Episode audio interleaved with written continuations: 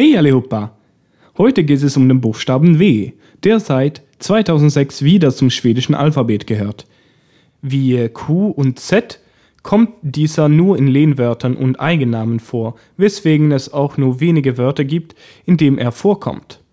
Zur Aussprache lässt nur so viel sagen, dass er genau wie das deutsche W ausgesprochen wird. Somit dürftet ihr hier keine Probleme haben.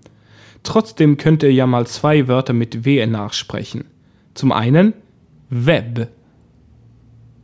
Web. Und dann Watt.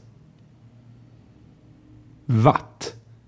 Bei englischen Lehnwörtern sowie diesen auch gibt es aber auch die Aussprache stumm oder w. Im Schwedischen werden diese Wörter auch so gesprochen. Das heißt, Wörter wie Wakeboard oder Wrestling werden nicht wie W gesprochen. Mindestens nicht laut des Wörterbuchs.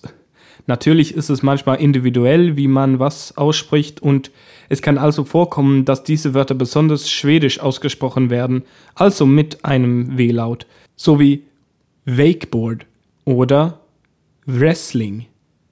Aber hauptsächlich wird das W wie ein Variant von V angesehen.